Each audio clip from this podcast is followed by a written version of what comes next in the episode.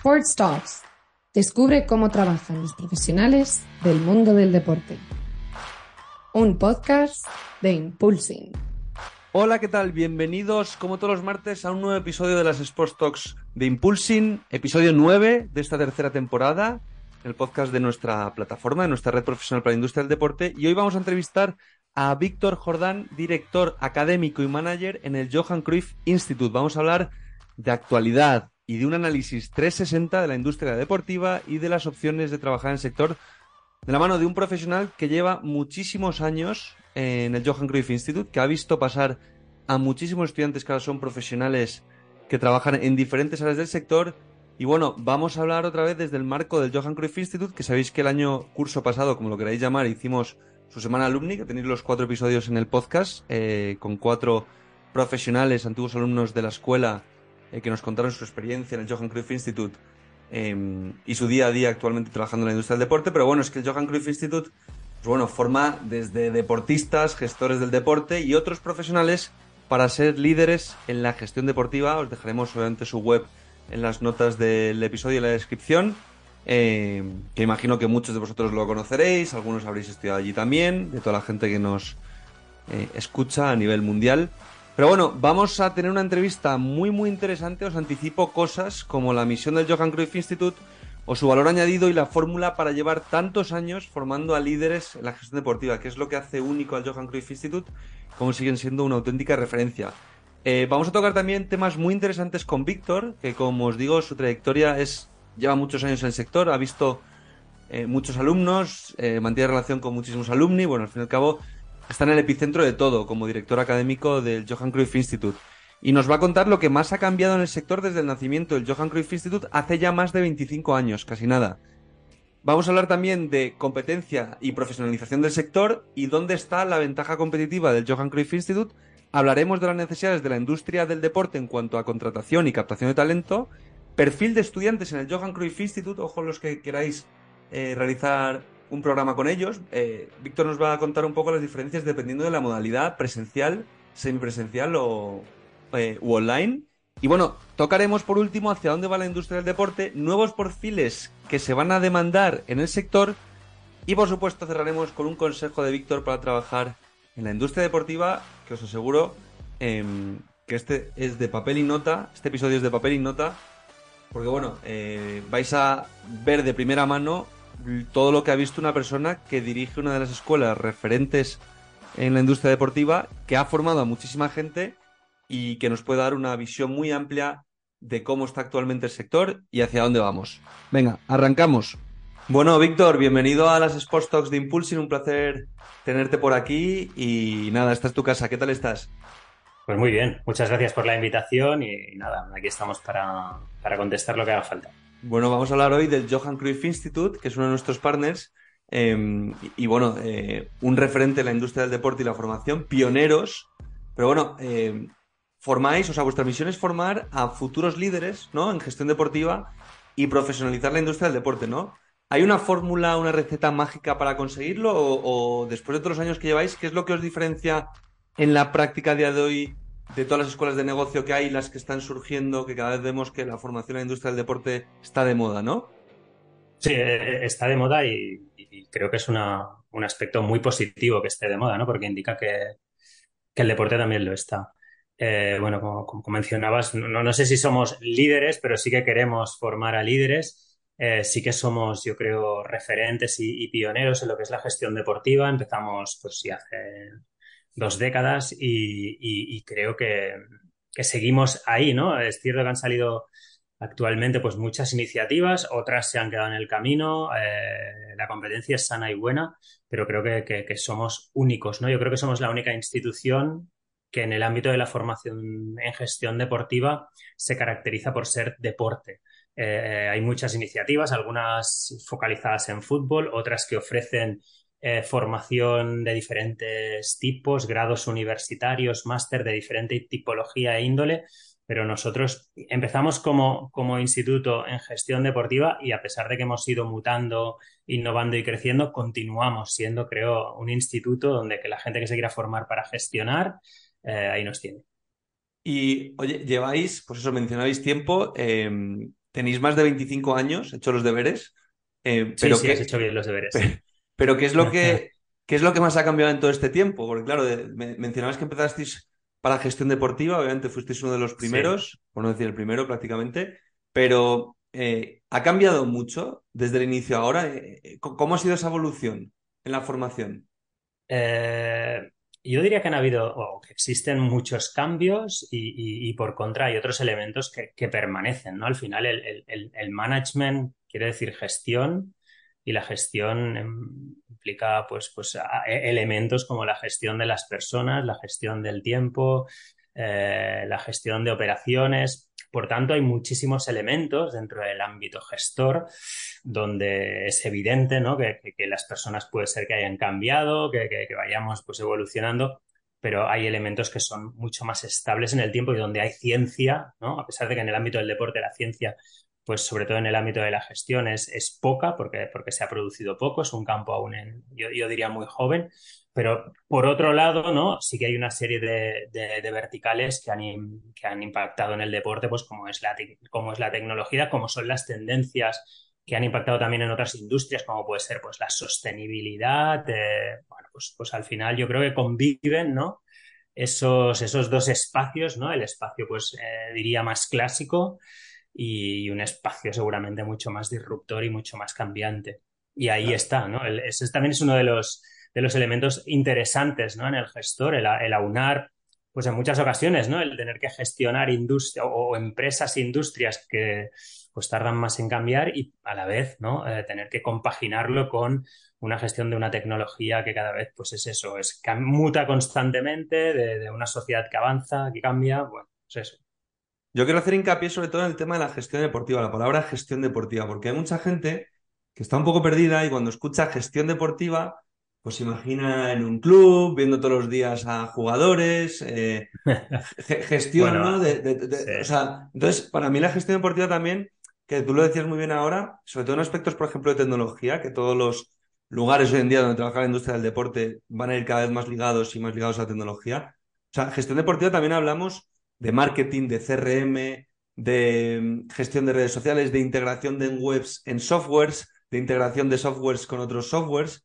O sea, no significa que haya que ser eh, una persona que meta código y que haya que ser programador, pero tecnología cuando hablamos de marketing nos referimos a eso. Marketing no es solo eh, hacer una lona o hacer un banner. Bueno, eh, al final la, gestión es, es, muy diversa y muy rica, ¿no? implica, por un lado, una, un, elemento que en muchas ocasiones se olvida, como es la salud, por ejemplo. ¿no? el, deporte es salud, el, deporte integra, por tanto también estamos hablando y no debemos olvidarnos de, la, de ese impacto que tiene en, en, la sociedad, eh, pero a la vez es entretenimiento, ¿no? que seguramente voy a utilizar la palabra, es, lo más sexy, ¿no? Lo que a mucha gente más le llama la atención, ¿no? El imaginarse que, que, está gestionando pues ese club, ¿no? Eh, eh, en el cual pues es fan o que desea, que desea, pues, pues eh, deseó en algún momento jugar, no lo sé.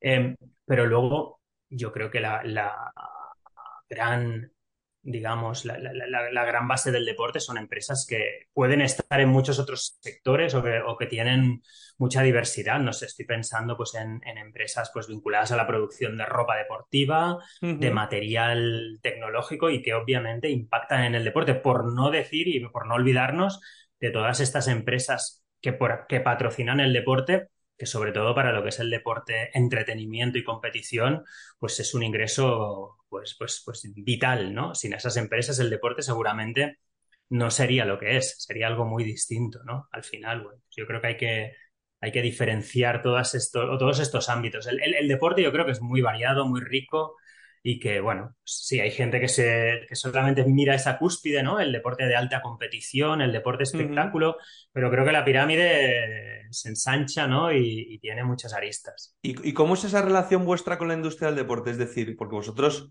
formáis, luego dais salida al mercado laboral con ofertas de empleo, ofertas de prácticas, tenéis una red de partners muy amplia por todos lugares del mundo. Mencionamos fuera de cámaras, ¿no? Un, volumen muy alto de estudiantes internacionales que ahora, que ahora nos cuentas. Pero ¿cómo es esa relación vuestra con el sector? Pues mira, yo creo que es una de las claves. No, sé si te diría la clave, pero al final yo creo que para empezar pues en nuestra institución hay, mucha gente que lleva mucho tiempo. Yo, yo, mismo me incorporé en el año 97. Eh, ha llovido mucho. Y esto implica que tengo una relación en muchas ocasiones muy cercana porque he sido docente de muchos eh, exalumnos, les he llevado proyectos, les he llevado a impulsar pues, eh, pues nuevas empresas. Y esta relación humana, ¿no? Al final es la relación con alguien que en su momento tenía 25 años y que hoy tiene 40 y que en muchas ocasiones está dirigiendo empresas. Y ese ex estudiante que hoy es directivo, hoy pasa a ser también ponente del instituto, acaba, ser, acaba pasando también por el instituto como alumni. En muchas ocasiones algunos de ellos acaban como docentes, participan en jornadas. Por tanto, yo diría que, que la clave ha sido la creación de un ecosistema. ¿no? Y ese ecosistema en parte se nutre por gente que estudió para gestionar el deporte y que lo está gestionando. Y eso, ese cordón umbilical yo creo que es, un poco el, hecho del cual nos sentimos también más orgullosos, ¿no? Porque podemos decir que, somos deporte y, que al final, ¿no? Habrá mucha gente que puede hablar de muchas claves del éxito y te puedes ir a otros temas, pero ese pozo histórico y esa relación con esa gente que gestiona el deporte es seguramente lo más complejo, porque yo siempre lo comento a los nuevos estudiantes, el, deporte, pues eh, como mencionaba antes, ¿eh? es muy cool, pero es una industria aún por desarrollar y, las relaciones se pagan muy caras. Es decir, es difícil entrar y una vez entras, bueno, pues se permanece. ¿no? Es fácil permanecer porque, bueno, es, bastante endogámica. Es, un sector que yo, yo al menos lo visualizo así. Y, por ejemplo, eh, tú que has visto, eh, porque tú, claro, tienes una visión única, que es, ves a cientos, miles de estudiantes todos los cursos, pero luego también estás en contacto con cientos de profesionales que dan clase en vuestros cursos, másteres y programas. Em, actualmente, ¿cuáles son las grandes necesidades del sector en cuanto a contratación y captación de talento? ¿Qué se está pidiendo?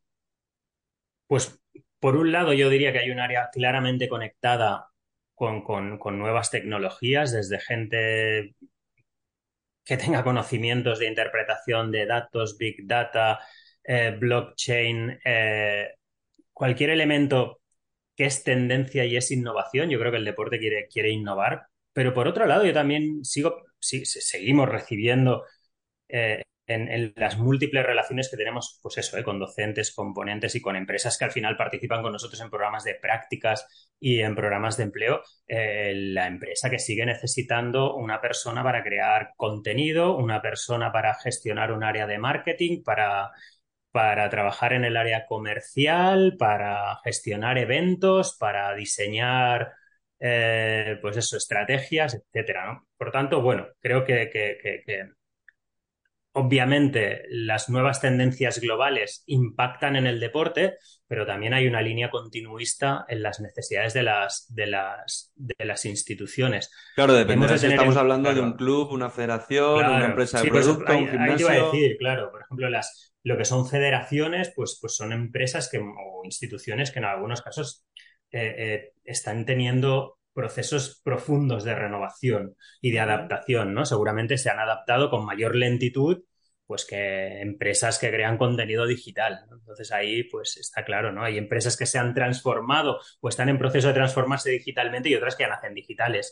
Y por tanto las necesidades de talento que tienen son muy distintas. Claro, porque por ejemplo una empresa que busque contenido, pues yo le recomendaría a cualquier persona que esté escuchando que se ponga a aprender a editar vídeos, a producción, cómo funcionan las métricas, cómo se analiza todos esos contenidos, qué es lo que más se mide en un club, qué es lo que más se mide luego en una empresa de producto deportivo o qué es lo que más se mide en una federación, porque dependiendo de dónde trabajes tienes unos objetivos completamente diferentes, pero si quieres trabajar, por ejemplo, en contenido, pues tienes que aprender tanto de negocio, cómo funciona ese contenido, pero también a producirlo.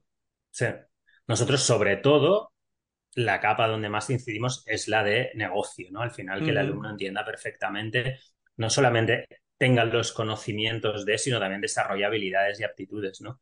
Que es una de las cosas que también incidimos mucho, ¿no? En el estudiante, al final, es una industria, como decíamos antes, que parece muy grande, pero donde necesitas solucionar algo, ¿no?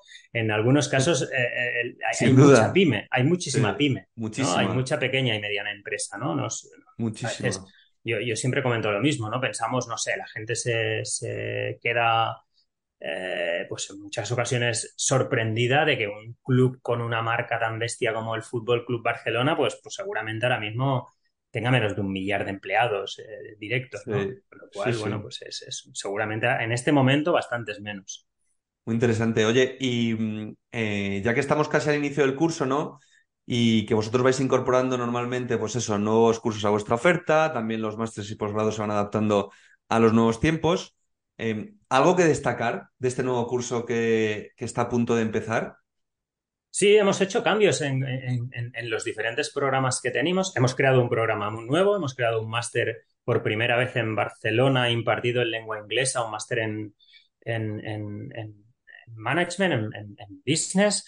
Em, continuamos con, cambios en, los programas existentes presenciales y online y, como decías, incorporando pues materias como los eSports, como gobernanza, como, sostenibilidad aplicada al deporte, eh, siempre intentando pues, pues crear nuevas asignaturas o, a veces incluso más que la asignatura en sí, lo que intentamos es crear una segunda corona de, tendencias vinculadas al deporte y que lleva a los alumnos pues, a, participar en workshops, en workshops especializados, en webinars. Es decir, al final creemos que hay un core ¿no? que el alumno debe, debe, controlar y debe conocer, que es un core mutante, ¿no? es líquido pero a la vez, ¿no? Siempre tenemos una segunda corona, el alumno siempre lo, empujamos a participar en muchísimas charlas, conferencias, eventos, eh, encuentros donde al final les hacemos ver pues, pues, pues lo, rico y lo variado que es el deporte. Al final hay una limitación cuando un alumno estudia, ¿no? Cuando cualquiera de nosotros estudiamos, que, es inexorable, que es el tiempo, ¿no? Y da para lo que da. Total. Oye, pero eh, es muy interesante esto que mencionas de Clar, porque esto, para todos los que nos están escuchando, esto también es cuestión deportiva. Es decir, vosotros en base a qué creáis esos nuevos programas que comentabas ahora, ¿no? Porque para eso tiene que haber una demanda, obviamente cuadrar oferta y demanda siempre es complejo, lanzar nuevos programas, al fin y al cabo es una especie de intraemprendimiento, ¿no? Porque obviamente sois una super institución, pero claro, en base a qué se crea, ¿veis que, que va habiendo cada vez una demanda más? Obviamente todos los años, parece mentira, pero cada año parece que hay más gente que quiere estudiar en el mundo del deporte, ¿no? O sea, sí, eh, bueno, es una tendencia, de hecho hay, están saliendo grados en gestión deportiva, de, hecho hay algunos ya que están consolidados y que y que, bueno, tienen una vida aquí, al menos en el, en el Estado español, inferior a los cinco años. En breve salen un par más. Eh, bueno, hay una demanda de gestores, esto está claro, de gestores profesionalizados, porque al final gestores han, han existido siempre, pero el deporte, yo creo que, esto es una, opinión quizá más personal, basada en la experiencia, ¿no? Ha estado en muchas ocasiones gestionado desde una perspectiva de voluntarismo amateur, ¿no? De, de, interés, de, de, amor, de pasión, pero en muchas ocasiones de tiempo limitado y, de conocimientos y de, competencias también limitadas.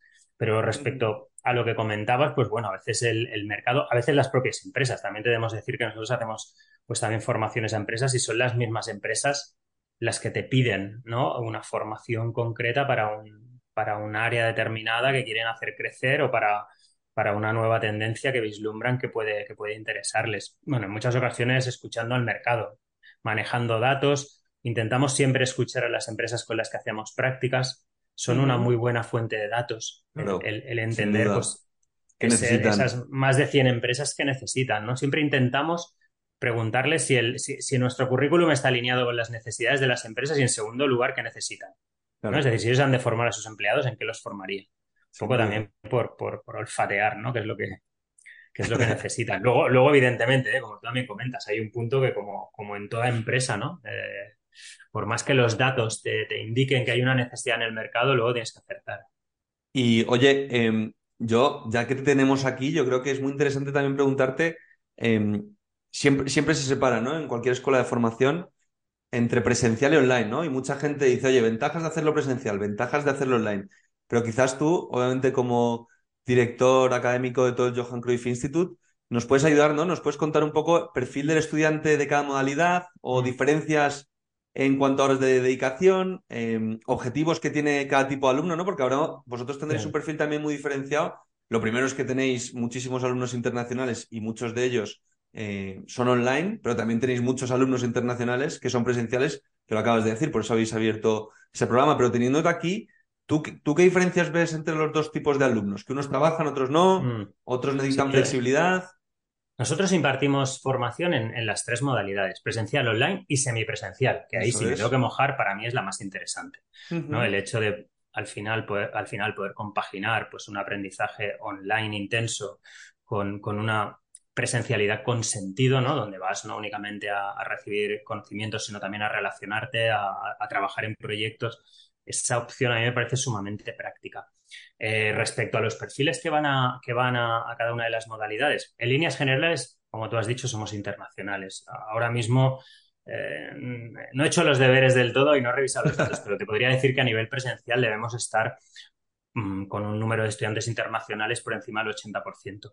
Es que es una burrada. que Es que es son una burrada. Y en online, como te comentaba antes, la, la diáspora es tremenda. O sea, a veces nos hemos, nos hemos, mm, vamos, hemos identificado grupos con 40 personas, con 40 estudiantes y con 36 nacionalidades. ¿Sabes Con el total de nacionalidades que tenéis? Porque 36 es una burrada. Eso solo a lo mejor en un programa. bueno, ahora, ahora mismo no, no, no, no te lo sé decir porque justamente estamos en matrícula viva. Claro. Es decir, No acabáis de- estamos cerrando matrícula, no hemos cerrado y normalmente cuando la cerramos es cuando, es cuando hacemos recuento y cuando, cuando inten- intentamos entender de dónde viene la gente y quizá por qué viene, ¿no? De esos países.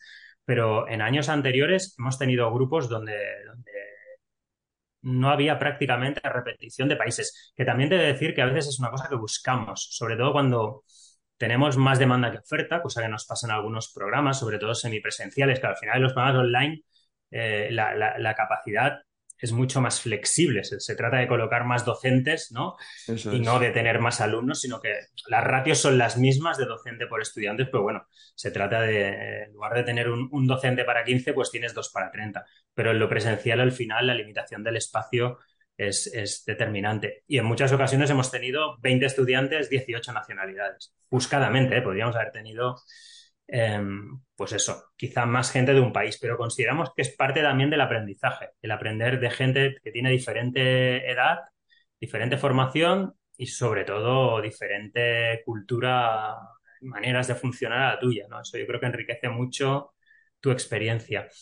Y bueno, respecto a lo que comentabas de edades, pues es obvio que tenemos un máster y esto también creo que es importante destacarlo, ¿no? Somos capaces de tener un máster universitario, de los cuales en el país hay, hay, hay tres, cuatro, ¿de acuerdo? Que quiere decir que el alumno puede a posteriori hacer un doctorado, puede hacer carrera académica, lo hacemos con la UAB, tanto un partner número uno ranking a nivel de Universidad Española, y ahí pues evidentemente el perfil es de, es de un estudiante más joven, seguramente pues ahí la edad está oscila alrededor de los 26, 28 años. Tenemos, por ejemplo, un máster con el Fútbol Club Barcelona de, de industria del fútbol, donde la edad pues es mucho más variopinta, forzadamente, incluso nosotros incitamos a que haya gente pues recién graduada con gente que tiene más de 40 años y experiencias empresariales interesantes a sus espaldas. Claro, que es un y en la media ahí pues estelas, sí, a los 30 seguramente es la media, 30, 32, que sucede también en los másters de gestión deportiva semipresencial, ¿no? De marketing deportivo y el de, el de, el de sports management en, en inglés. Y luego, y luego en los programas online sí que te diría que en general la media es un pelín más alta que digamos la media de los presenciales. ¿no? Si la media de los presenciales estaría alrededor de los 30 años, en los online igual estamos en los 33. Pero claro, esa media quiere decir que tenemos alumnos en los online que tienen Total. 50 y alumnos que tienen 25. Total, total. Que tampoco significa una media concreta porque hay como mucha No. variedad.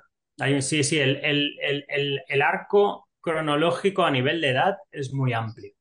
Lo cual a, mí me gusta mucho personalmente. Es una de las cosas que siempre me ha interesado. Siempre pienso que tener 25 personas que vengan del ámbito financiero y tengan 30 años puede ser tremendamente aburrido y contraproducente. Porque luego en un club, hoy día o en una empresa deportiva, te vas a encontrar gente de todos lados, ¿no? Y La que el deporte, claro, y que el deporte ya no es solo gente que llega de nuevas eh, y, y quiere estudiar un máster cuando acaba la carrera, no, que es que hay muchísima gente de otros sectores que quiere trabajar en deporte y que cada... Eso es la profesionalización, traer, siempre Sí. lo mencionamos, traer gente de otros sectores a trabajar en el nuestro. Sí, e incluso muchas empresas que entran en el deporte. Es decir, que las Mm. propias empresas están interesadas en, en- en entrar en ámbitos vinculados al deporte. ¿Y eso por qué crees tú eh, que es? ¿Emociones, sentimiento de pertenencia, es muy atractivo? Bueno, sí, yo, yo, creo que básicamente, a ver, hay, una, hay un componente emocional muy grande, ¿no? De interés, por un lado, mm. y, de, y, de, creer que es un negocio en, en, desarrollo y que por tanto pues puede, puede evidentemente proporcionar beneficios de diferente tipología. Luego hay un, tema también, yo creo, de posicionamiento de muchas empresas, ¿no? Pues al final eh, vincularte con el deporte, pues es, vincularte con, con, valores, con salud, con... y luego pues también eso como comentabas tú antes, ¿no? Hay una parte del deporte que es tremendamente atractiva, yo diría que impulsiva, ¿no? Aprovechando eh, el vocablo, ¿no? Que hace que muchas empresas quieran estar, ¿no? Quieran, quieran quieran pertenecer y quieran, quieran aparecer, ¿no? Vuestro principal canal de captación, claro, vosotros, el tener 80 nacionalidades, o sea, que el 80%, mejor dicho, de los alumnos sea internacional, perdón, em, ¿cuál es vuestro principal fuente de, captación? ¿La recomendación? Aparte, obviamente, trabajáis canales online, sí, muy bien trabajamos canales online y creo que el trabajo del departamento de marketing es muy bueno, pero yo también creo que ese, ese pozo histórico, ¿no? Claro. Ese hecho de. Tenéis mucha marca. Claro, que ese alumno que hace 15 años dejó el instituto y sigue apareciendo por el instituto y publique en su LinkedIn que ahora da una charla o que ha, que ha estado, pues eso, en, una, en un workshop o que ha... Claro, eso al final, eso al final es, es, un prosumidor impagable, ¿no? Acaba siendo alguien que te, que te acaba pues, pues vendiendo prácticamente el programa. Tenemos mucha gente que viene recomendada. Y además es una de las cosas que siempre, cuando hago las entrevistas de admisión, siempre les digo lo mismo. Yo te, yo te puedo vender muy bien la institución y el programa, pero habla con los que lo han cursado antes, que, hoy día los encuentras fácilmente en la red. Claro, eh, que aprovechamos también para mencionar la semana alumni que hicimos el año pasado y que vamos a hacer también este año. Sí. Donde cuatro alumnos vuestros, ahí están los cuatro episodios que compartieron su experiencia y les invitamos, por supuesto, a toda la gente que nos escucha que se ponga a verlos porque obviamente lo que, lo que dice Víctor, ahí está, ahí está en verdad la esencia del Johan Cruyff Institute. Sí, bueno, es al final esa conexión alumno-empresa, que es una cosa que hacemos desde, desde el día 2. ¿No? Ahora mismo estamos empezando cursos esta semana, pero tenemos alumnos que en, en, unas semanas ya están empezando a entrevistarse con empresas para, para realizar prácticas, para, para oportunidades laborales. O, yo incluso les digo, en muchas ocasiones, también para conocer al sector. Al final, el, el, la, la práctica es cortoplacista pero conocer al sector y entender exactamente dónde está, a qué congresos va, dónde se reúne en Barcelona o en Madrid, donde sea, esto es un conocimiento que, es muy largo placista, ¿no? es, relacional. Y bueno, al final es una, es una industria que aún lo es. La y, relación importa. Y por ir cerrando el, episodio, Víctor, em, en toda actividad empresarial siempre mencionamos ¿no? que, que, bueno, hay profesiones que surgen, otras que dejan de existir.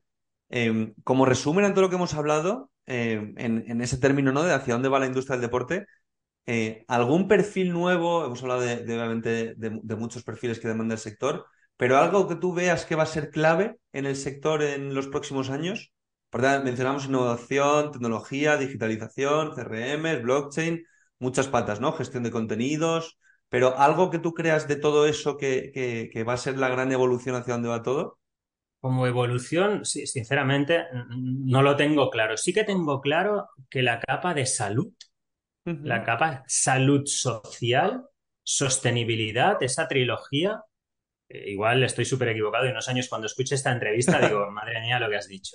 Pero, pero la intuición me lleva a pensar que, va a ser una tendencia que no va, no va a tardar en aparecer de manera aún más, más clara que actualmente. Yo te no, ahora parece, ¿no? que sea, te compro lo de salud 100%. Y además yo creo, ¿no? Que vivimos en unas sociedades que cada vez viven más tiempo, cada vez la sociedad en general está más preocupada por elementos como el bienestar, nutrición, eh, pues, pues, sostenibilidad, etcétera. Y, yo creo que, ese es un elemento que aún no ha explotado en el ámbito obviamente hay ¿eh? muchísimas iniciativas, pero no ha explotado en el ámbito negocio, no ha explotado en el ámbito gestión. Eh, y luego la tecnología, ese, ese vertical, pues va a seguir impactando mientras sigamos en la revolución tecnológica que, que estamos viviendo, ¿no? Sí. Tecnología, a mí me gusta matizar siempre porque tecnología, igual, cuando la gente escucha muchas veces tecnología, sobre todo gente a lo mejor em, que todavía tiene algo de desconocimiento de la industria del deporte, tecnología no significa ser un experto y desarrollar cosas. Tecnología significa conocer los softwares muy bien y adaptarlos y saber cuáles en tu organización son los que tienes que utilizar, entenderlos y saber utilizarlos. Sí, no, no, hay, hay, muchas empresas del ámbito deportivo que, Exacto. que, son, que, aún no se han transformado digitalmente. Se han digitalizado, que quiere decir que han pasado de elementos analógicos a elementos digitales, ¿no? Han, transformado cosas, mm, digamos, analógicas a digitales, pero no se han transformado, no han, no han intentado transformar su modelo de negocio ni tampoco han transformado muchas de su, muchas partes de su capa de vinculación ni con el consumidor, ni tan siquiera de procesos. Yo creo que hay muchísimo aún por hacer ahí. Y eso, bueno, es una cuestión que no es únicamente de conocimiento tecnológico, es incluso de cultura empresarial y de liderazgo y de, muchos otros elementos. Sin duda. Oye, y por cerrar, eh, que siempre estamos preguntando ya en esta tercera temporada eh, a todos los profesionales que nos acompañáis, un consejo que obviamente yo creo viniendo de ti, eh, pediría a todo el mundo que preste atención, un consejo que tú das o que tú darías, mejor dicho, para trabajar en la industria del deporte, después de todo lo que has visto y de todo lo que ves curso tras curso.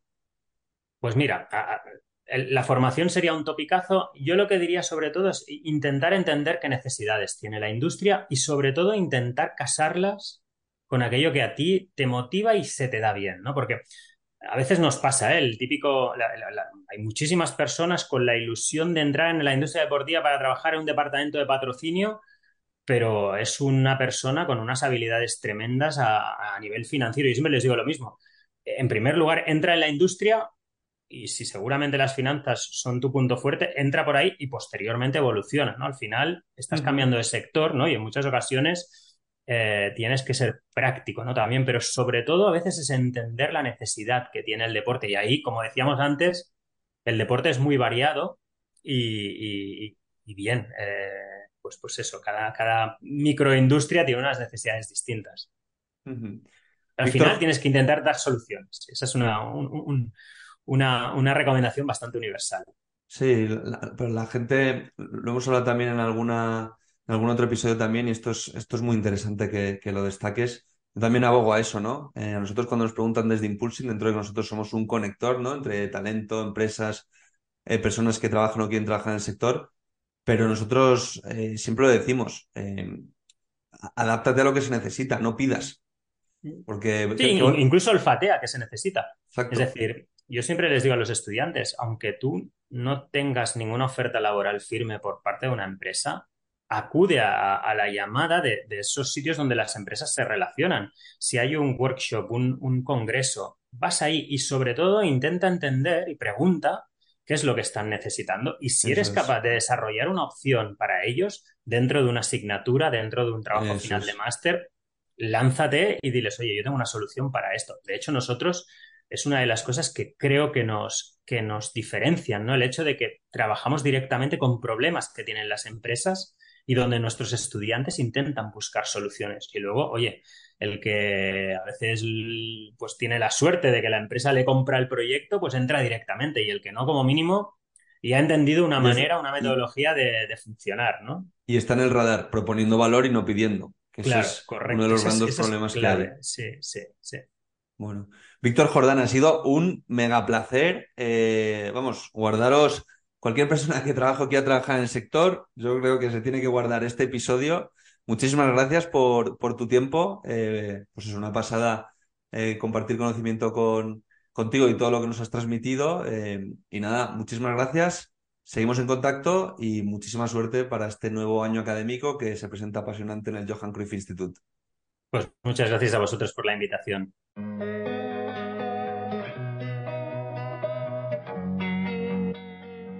Amplía tus conocimientos de la industria del deporte a través de las entrevistas de nuestro podcast Sports Talks.